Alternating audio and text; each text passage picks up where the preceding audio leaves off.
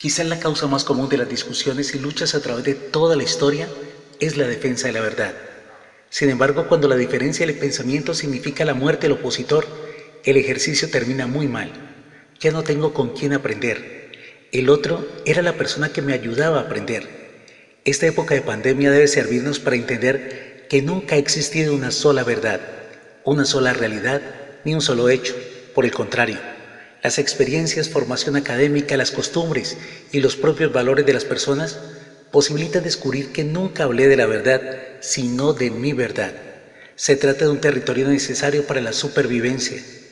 Si yo soy un ser humano pensante, con la posibilidad de tener la razón, y tú también eres un ser humano racional, entonces cabe la posibilidad de que puedas tener la razón. ¿Dos verdades? Así es. Cuando hablemos de la verdad, debemos entender que estamos hablando de tres ideas. Mi verdad, tu verdad y la verdad. Con esta reflexión no intento decirte que el COVID-19 sea una mentira.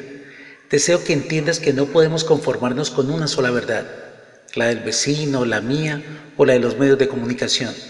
Si lo piensas bien, es bueno saber que no siempre tengo la razón. ¿Sabes por qué? Disfrutar la vida no consiste en mostrarle al mundo que está equivocado por no pensar o sentir lo mismo que yo.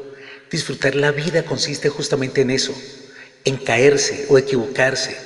Recuerda, si me quiten la posibilidad de equivocarme, me estarían negando el placer de acertar. Hasta la próxima vez.